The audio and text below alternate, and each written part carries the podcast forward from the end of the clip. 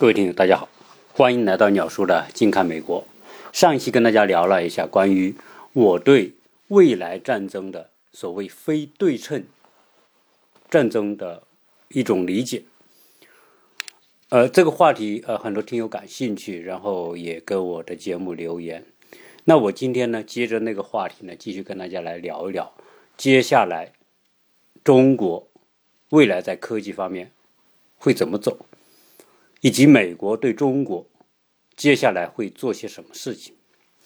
从现在我们都看得到的一些新闻的报道，现在美国对中国的科技封堵是全方位的。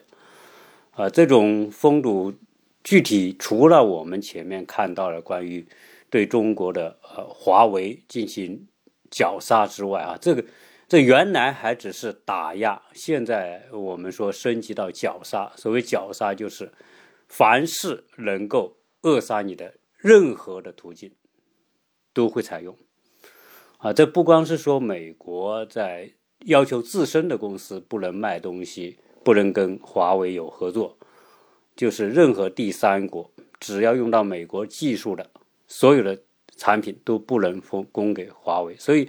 这种绞杀呢是全球性的啊，因为美国它的这个手臂够长，它能够啊对所有这些持有高科技的这些国家的公司啊采取同样的行动，因为它的禁令呢对这些国家是有很有威慑力的。大家会说，那你美国怎么手那么长呢？对吧？你你你怎么管的？你管你自己国家公司可以了。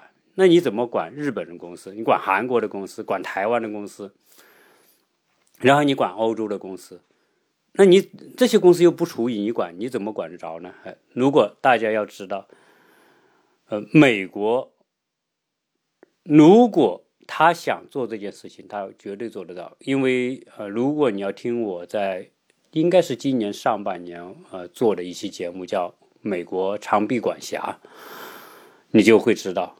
这些，你说台积电哈，台积电它在芯片上是全球独步全球的啊，它它做的这种芯片代工啊，啊，因为它为什么台积电这么厉害啊？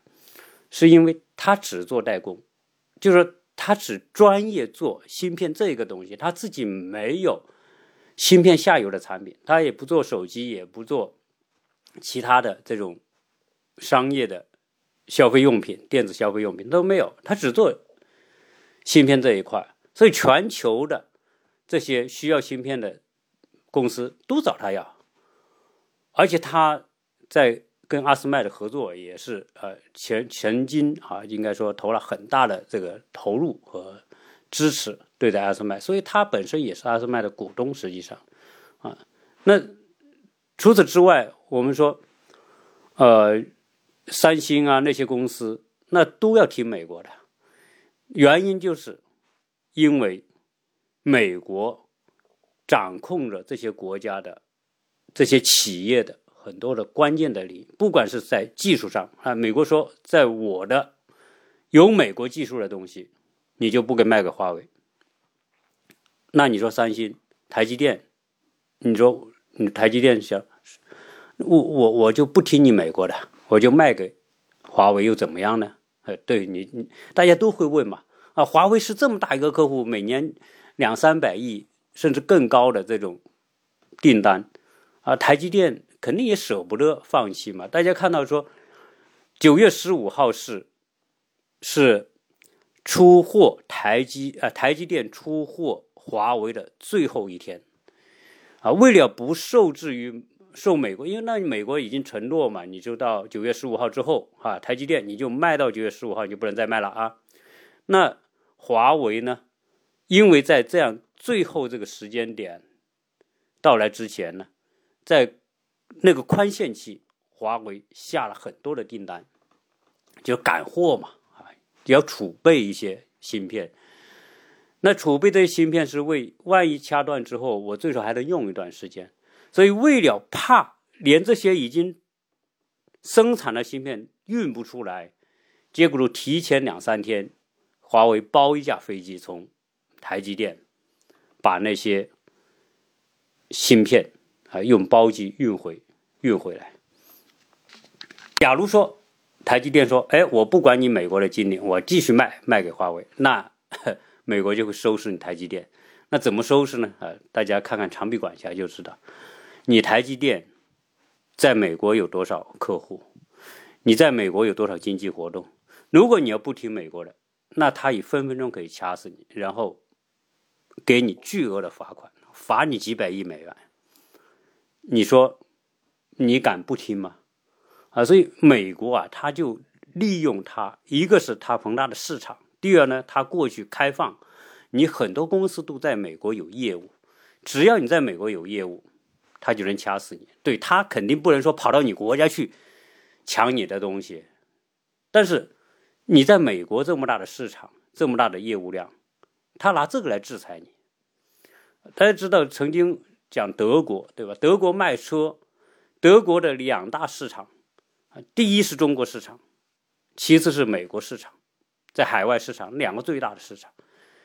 那德国在美国曾经吃过很大的亏啊，德国的大众汽车吃什么亏呢？曾经我们讲了，好像在几年前，三四年还四五年之前，德国的大众的一款柴油车，由于当时它的排放标准说作假，被美国这个政府抓到了，最后被判罚款两百多亿美元。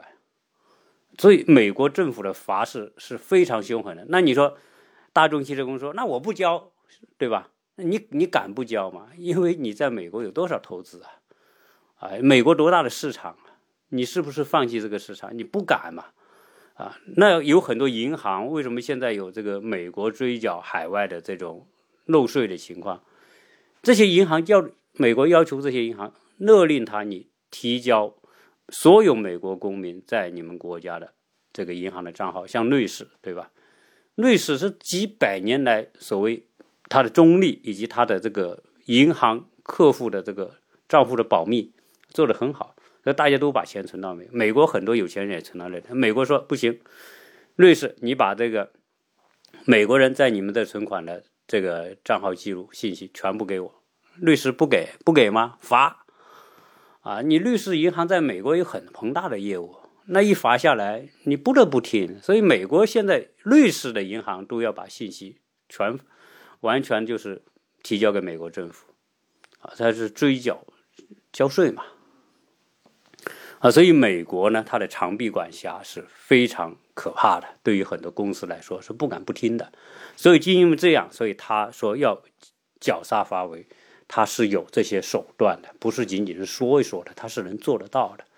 那除了这个对中国这些有威胁的公司，他做了这些之外，那那其他方面也在全方位封堵中国和美国科技的接触啊！这里面当然第一个是留学生，留学生现在啊学所有学高科技、工程、数学和计算机这几个领域的，还有生物、医学这些高端技术相关的这些专业，那都是属于。在他来高度敏感的这些学生啊，那现在要么就是签证取消，要么就是缩短啊。那除此之外呢，现在进出美国的这个机场啊，你你进来或者是离开美国机场，凡是华人的学生学这些敏感专业的，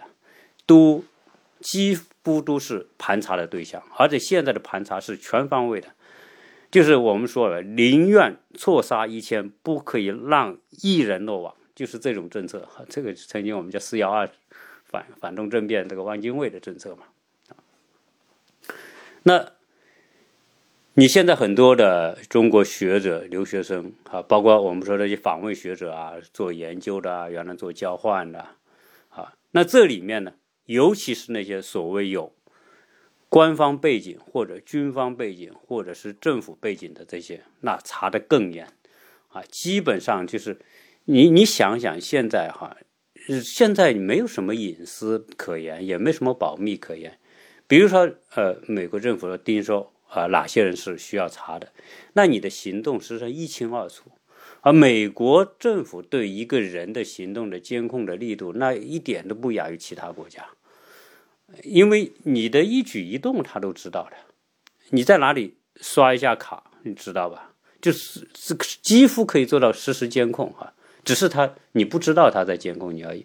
那你说你要买了个机票啊，你要坐飞机，那你不是很明摆的吗？你你要不要用你的证件，对吧？要不要用你的银行卡来刷这些？然后你的机票信息是不是他知道？你什么时候、几点钟坐什么航班去哪里，是不是很清楚？是不在机场等着呗？啊，所以现在在美国这些大的机场啊，特别飞往中国的航班，那很多啊，这些有是 FBI 的啊，有可能是这个移民管理局的啊，总之是这些情报机构的这些人，那就重点就盯这些，然后。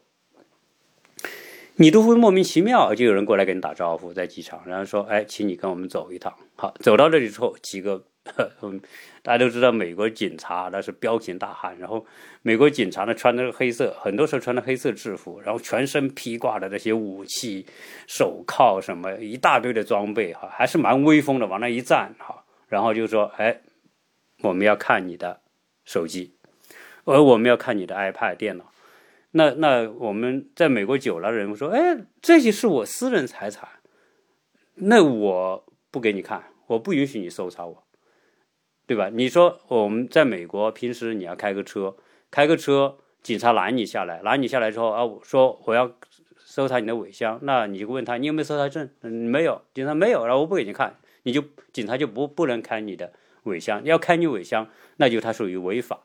那如果他违法，不管你这件在这个车上藏了什么东西，他违法搜查，那他都是不可以去打官司，警察是打不赢的。但是呢，在机场，这个有特例啊，在机场的这些 FBI 的也好，美国这个边境保护局的这些那些那些警警官警察，他可以没有不用搜查令就可以搜。这现在是属于非常时期啊，可能也是有有行政命令各种方式绕开法律啊，他就可以搜查你。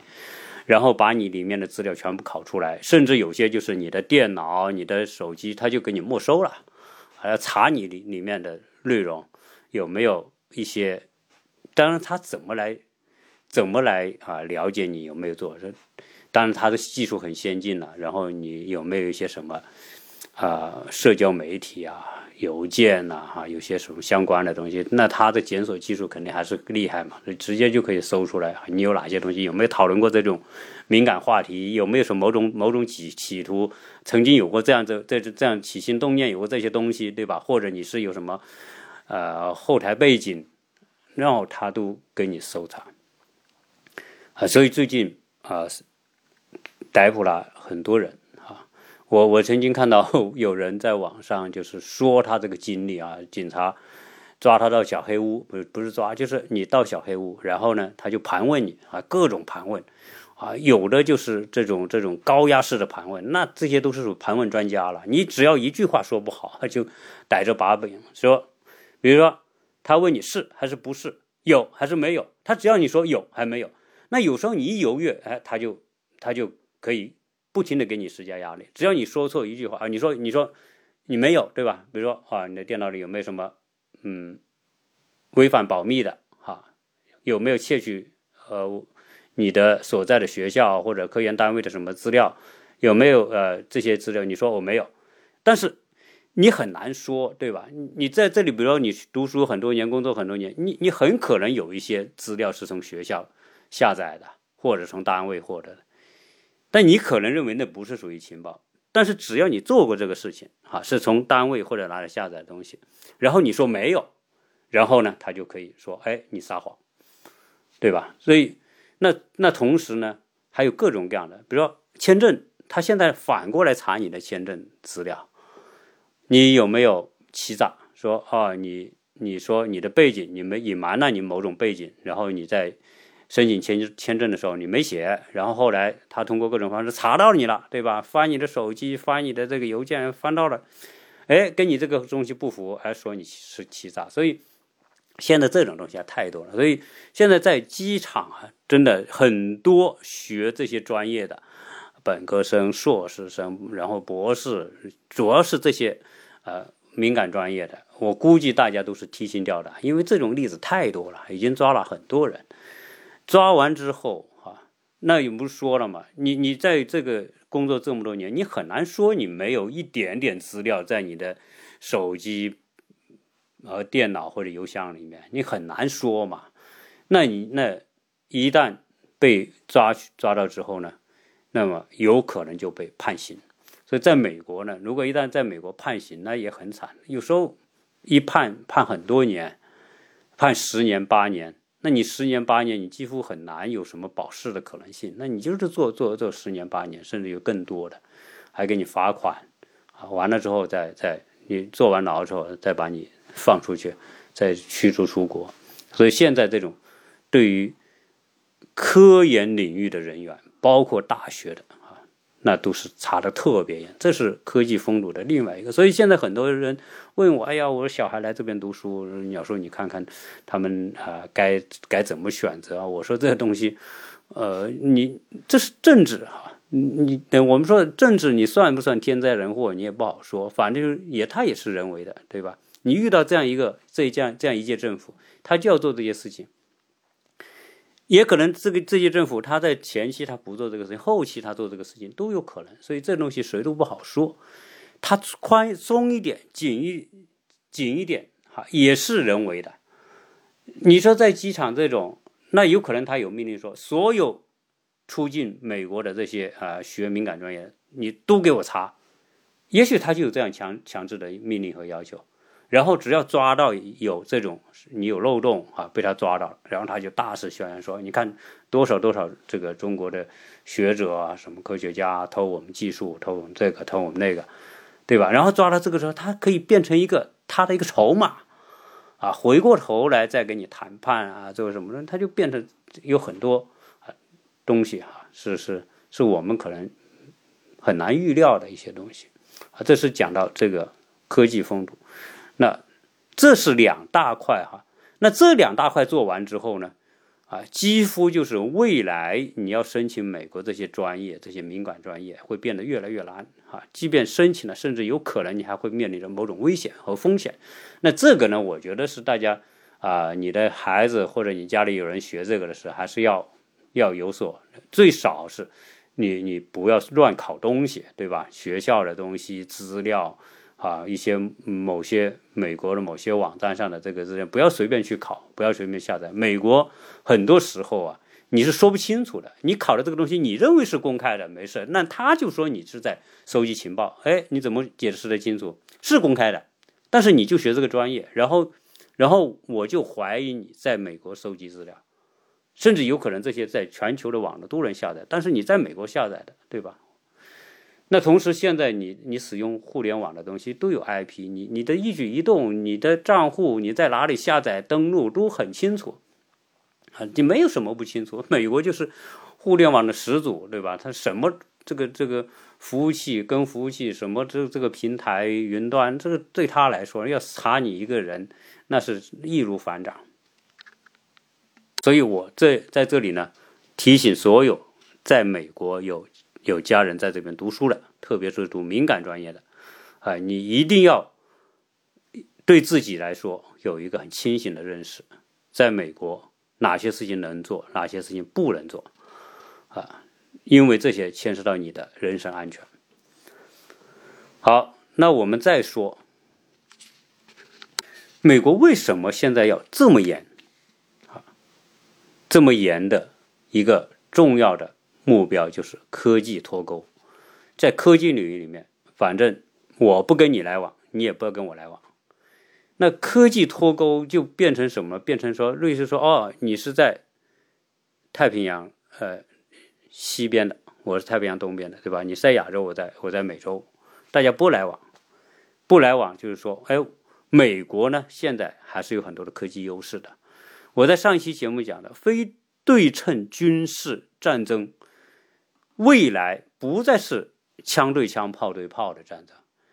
那脱钩之后，美国凭着它的先进的技术优势，有可能很多在尖端武器的研发上面，那就完全和你隔离开，你都不知道他在做什么啊。当然，这个回头作为中国来说，那也肯定一定是对等的嘛。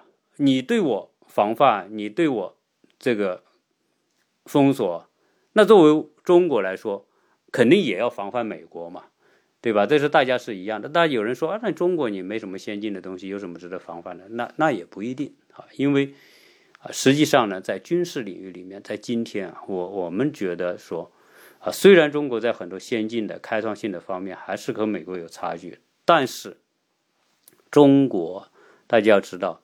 中国在原创性的技术方面和西方和美国，特别美国有差距，但是中国在应用层面是并不一定输于美国。啊，大家看得到一个趋势，就是说，今天呢，互联网是美国创造的，啊，美国也掌控了现在互联网的所有的一些主要通路，对吧？你要我这过，都要收我买，我都要收你买路钱，对吧？但是呢？互联网，特别移动互联网时代，中国这一波真的赶上了。所以，中国在移动互联网的应用层面，中国是不输于美国的。啊，在在不管是在日常生活、大众科技、商业市场，啊，信息都不输于美国。你现在我们讲的，在很多应用方面，甚至我们。在市场化程度上比美国做得好，对吧？在你我们说很多方面啊，移动支付啊，我们现在的这个通过互联网来完成生活当中的很多东西，那都是应用方面的，都做得很好。当然，包括我们现在的那什么 TikTok、微信啊，好很多这种应用的这些平台，都做的很很有世界影响，因为中国市场很大。那技术脱钩、科技脱钩之后，就变成说。两块独立的空间，那为什么很多时候我们说，在达尔文时候研究物种起源的时候，我们会发现那个时候啊，达尔文达尔文是十九世纪的科学家，他到澳大利亚、到南美洲、到到很多地方去考察，然后去提出物种起源，然后是生物进化的这种理论，对吧？那他就发现，哎，在有些州。会产生独立的物种，比如说澳洲，澳洲的物种体系就和其他地方不一样。为什么不一样？就是因为澳洲是一块独立的大陆，它陆地上没有跟其他任何大洲联系，它就变成一个独立的体系。然后物种经过亿万年，在这个独立的体系里面就形成它独有的物种。这个物种和别的地方物种不一样。那今天科技发展的这么快。对吧？摩尔定律等等这些，每隔多少多少年，十年八年，那就翻多少倍，技术更新什么的。如果美国、中国脱钩十年八年，大家会想象，那中国你说要不要发展？中国肯定要发展嘛。中国虽然你封锁我、打压我、限制我，但中国毕竟现在有这么多的这个体系啊，科研的啊啊，那这些人总不可能说什么都不干吧？中国在应用技技术应用层面已经有很好的基基础了。这些人，中国每年那数以几十万计的这些从事互联网、从事一些尖端领域研究的这些人员，那他要干什么？他一定会去琢磨啊。对我现在是跟你脱钩了，我不知道你在干什么，我也不不可能再去呃学你什么东西，对吧？那我自己得琢磨，哎，这就像说技术就像一个物种一样，中国现在被你封限制了，那我们就自己独立研发。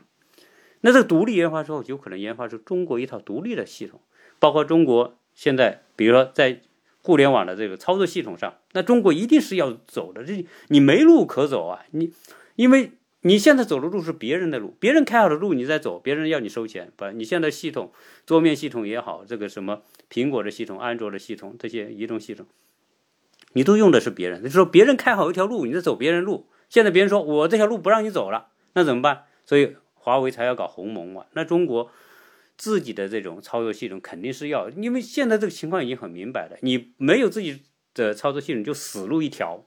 在今天这个时代，离开了互联网，你就。你回到原始时代，你愿意吗？肯定不愿意啊！所以这种情况之下，我们知道，美国今天采取的这种东西，当然，呃，对中国是发展是是有限制，甚至是不利的哈。美国凭借它的这种很多优势，然后呢，它把你孤立起来，然后它在研发很多先进的东西，包括在武器领域里面研发很多先进的东西。然后中国在自己的这个环境当中研究自己的东西，因此现在西方说未来有可能世界的科技会走出两条轨道，一条是以美国为首的西方的科技轨道。啊，一条是中国的独立的一个科技发展的轨道，这两条轨道发展下去，当然，你说中国要赶超在原创性的科技领域里面，基础性的啊，要赶超美国西方，肯定还是有难度啊。毕竟说一个基础领域的研究，那不是说一天两天，不是一个应用的技术啊，一个原创性的基础。科学的研究，所有的技术都是基础科学科学研究作为它最底层的基石。你没这个基石，你这高对吧？你这高楼你要盖多高盖不起来，那就变成说我们要自己去独立去走。像华为这样，华为为什么会有成就？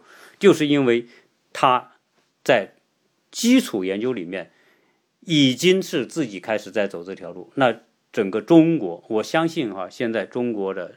教育体制的转型啊，高校的转型，那都要围绕这个目标。因为你不围绕这个目标去走，那那你不能都打下一个自己的基础，你就很难建立一个自己的体系啊。最后你在科技领域里面你就很难。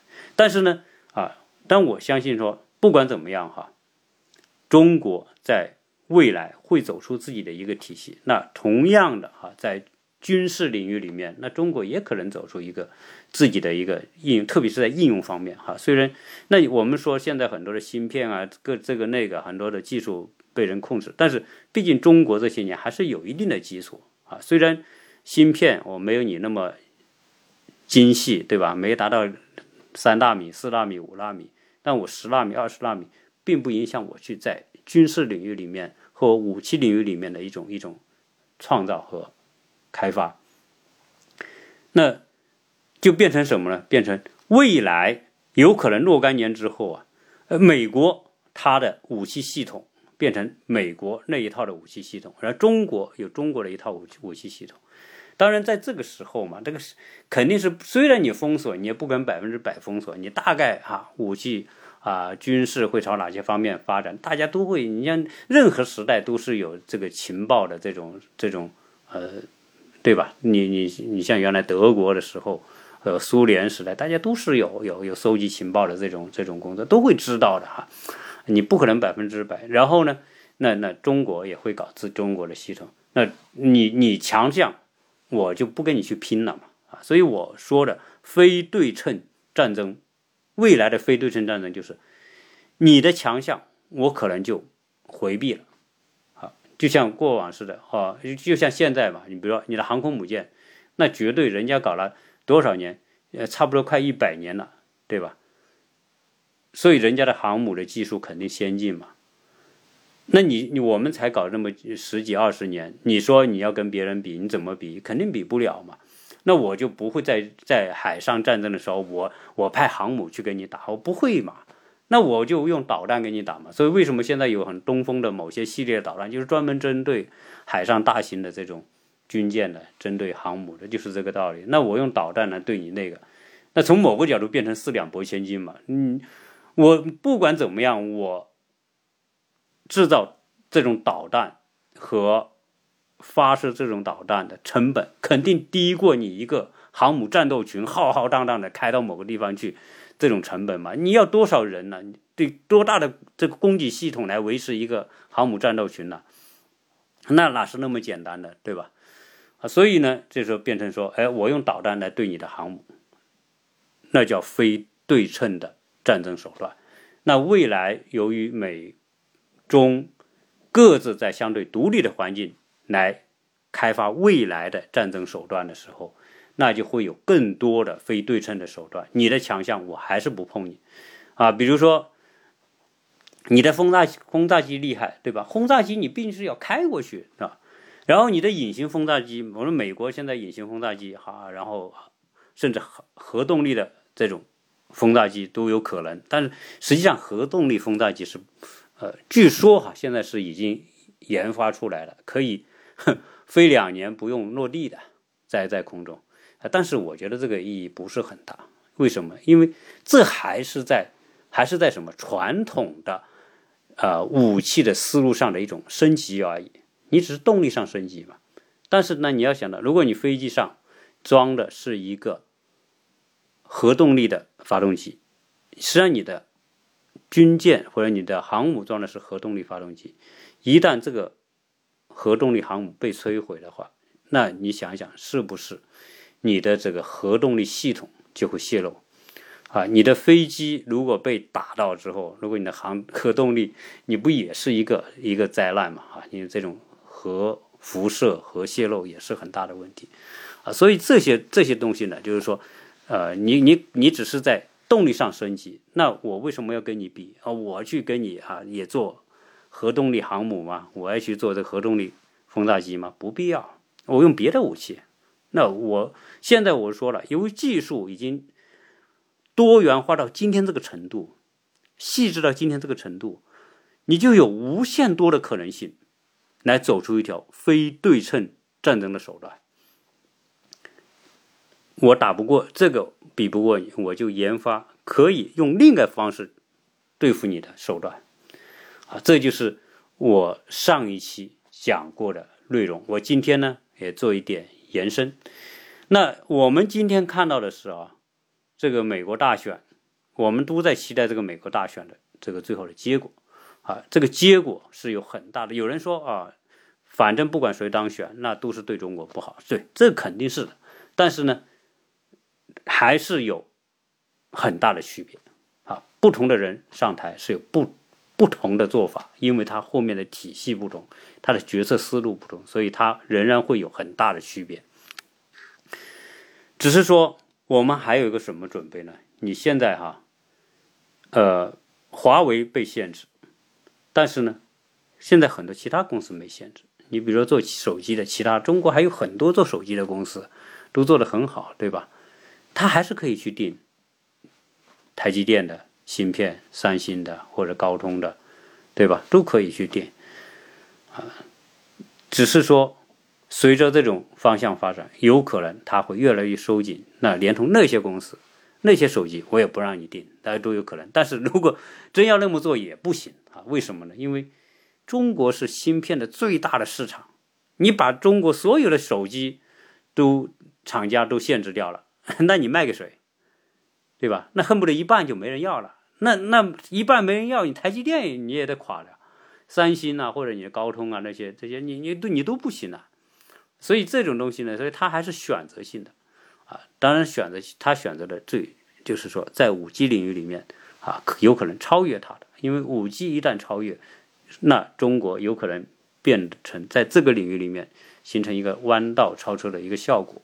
啊，那那有可能在五 G 的技术基础之上，未来会延伸出更多的啊领先世界的技术，这是美国最担心的。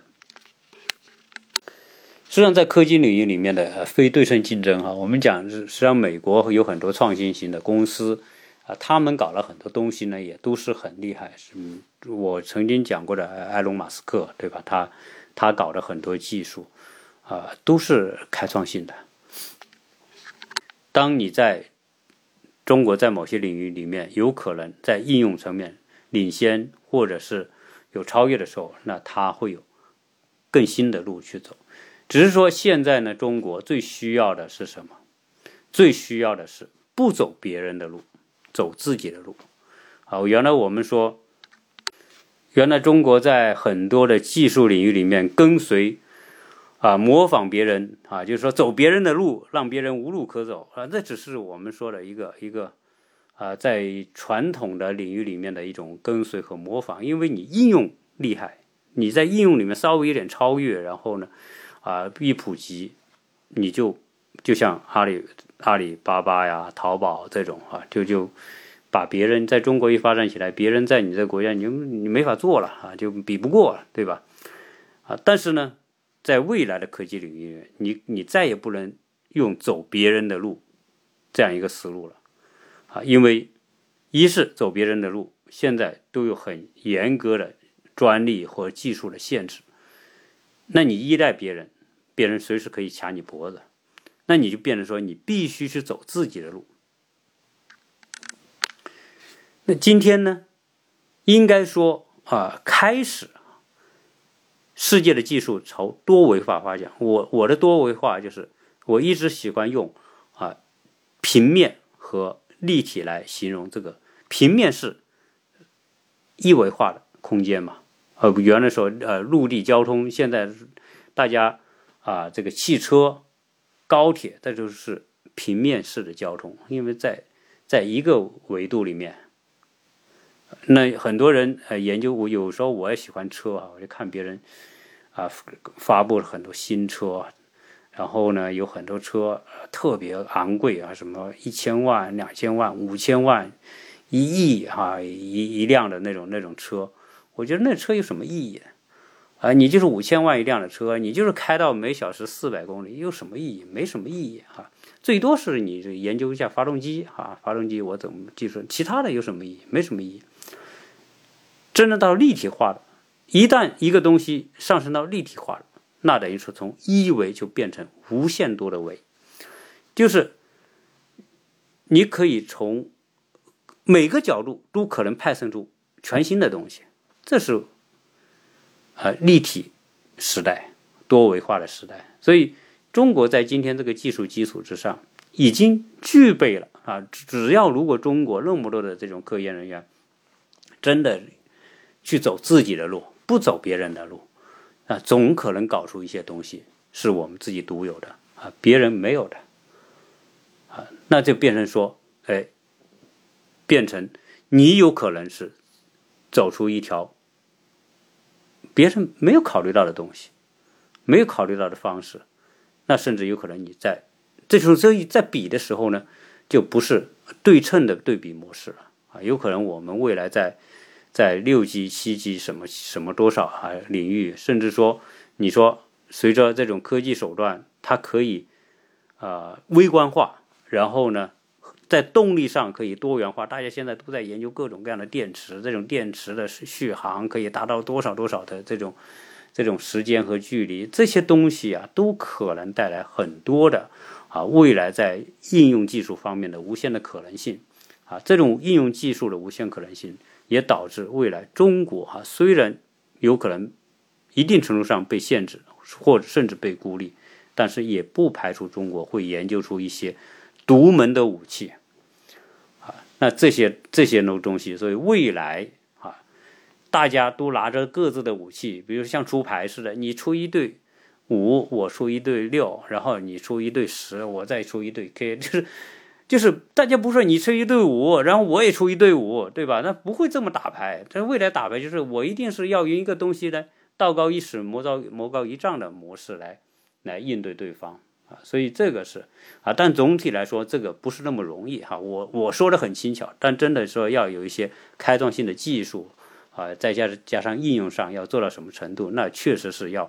有巨大的投入来完成。好在我们是一个体量巨大的国家啊，资源上、实力上还是能够支撑一下的哈。你以我们现在的这种市场规模、实力，啊，应该说已经不是说三十年前那种程度啊，靠自力更生、艰苦奋斗。那个时候自力更生、艰苦奋斗，那就是全全国之力搞个原子弹什么的，那是可以。但现在。可不止这样。那现在很多方面，啊，中国啊，如果政府有一个正确的导向的话，那未来中国啊，也不是说啊，美国完全可以封锁得了的啊，也不是说你封堵就能彻底封堵。毕竟我们自身已经启动了的一个巨大的国家，那不是说你想阻止就阻止得了的啊。这个这个惯性呢，已经启动之后。那那就变得比较可怕，这也是美国啊之所以现在要跟中国呃翻脸，然后要要要打压中国。实际上，我我还我再一次的啊谈我个人看法。实际上，美国打压中国，还从某个角度来说，真不一定是个人说我就对你看不惯，然后我就要要怎么样。而是国家和国家的较量。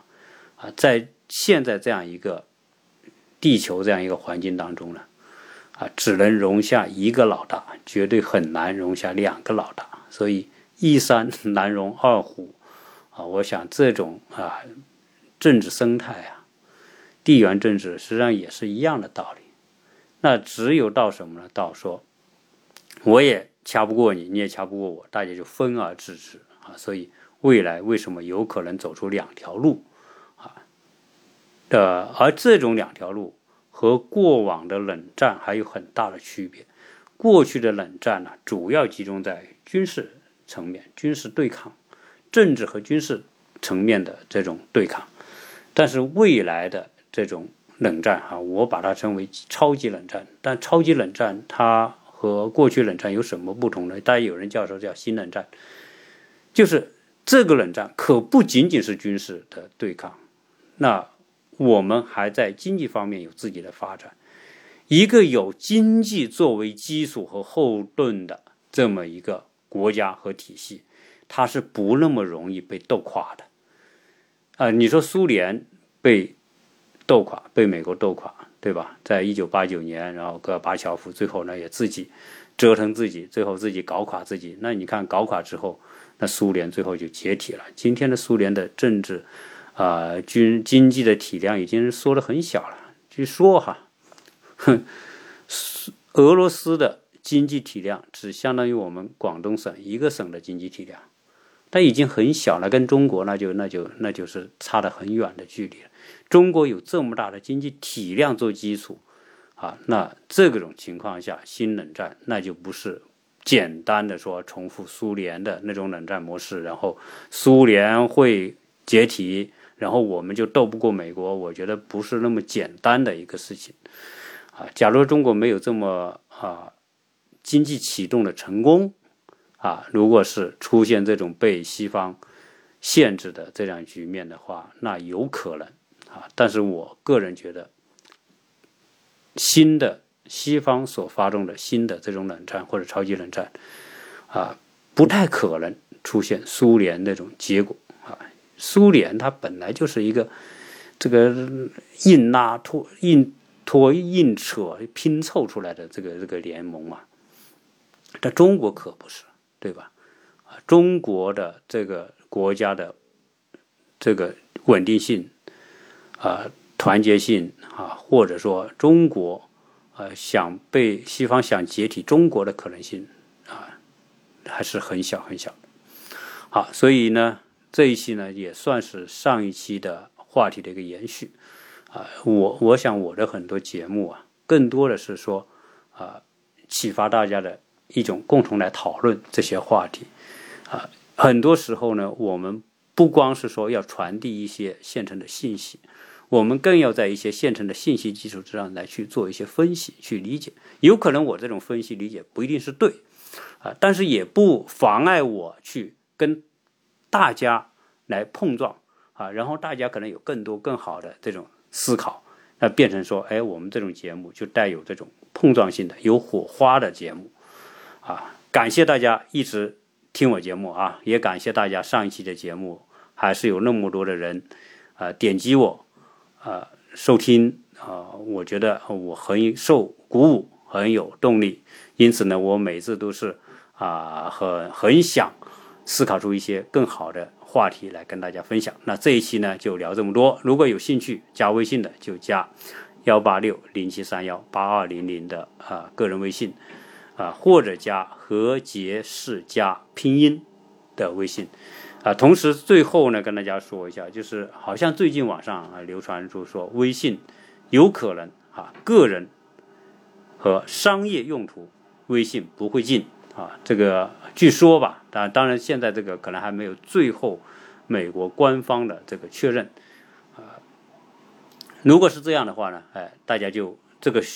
悬悬起来的那根弦呢，就可以放下了，对吧？最少呢，微信跟大家的沟通，和我和听友的沟通，以及啊，在中国的朋友和在美国家人的沟通，那不会因为一个简单的行政命令，然后就给给断绝掉了啊。这个呢，啊很重要啊。那，大家未来啊，我公众号还会有一些节目推出啊，因为我前段时间停了一下，就是因为 万一微信给断了，我做那么多节目大家听不到啊。好，那这一期聊这么多，谢谢大家收听。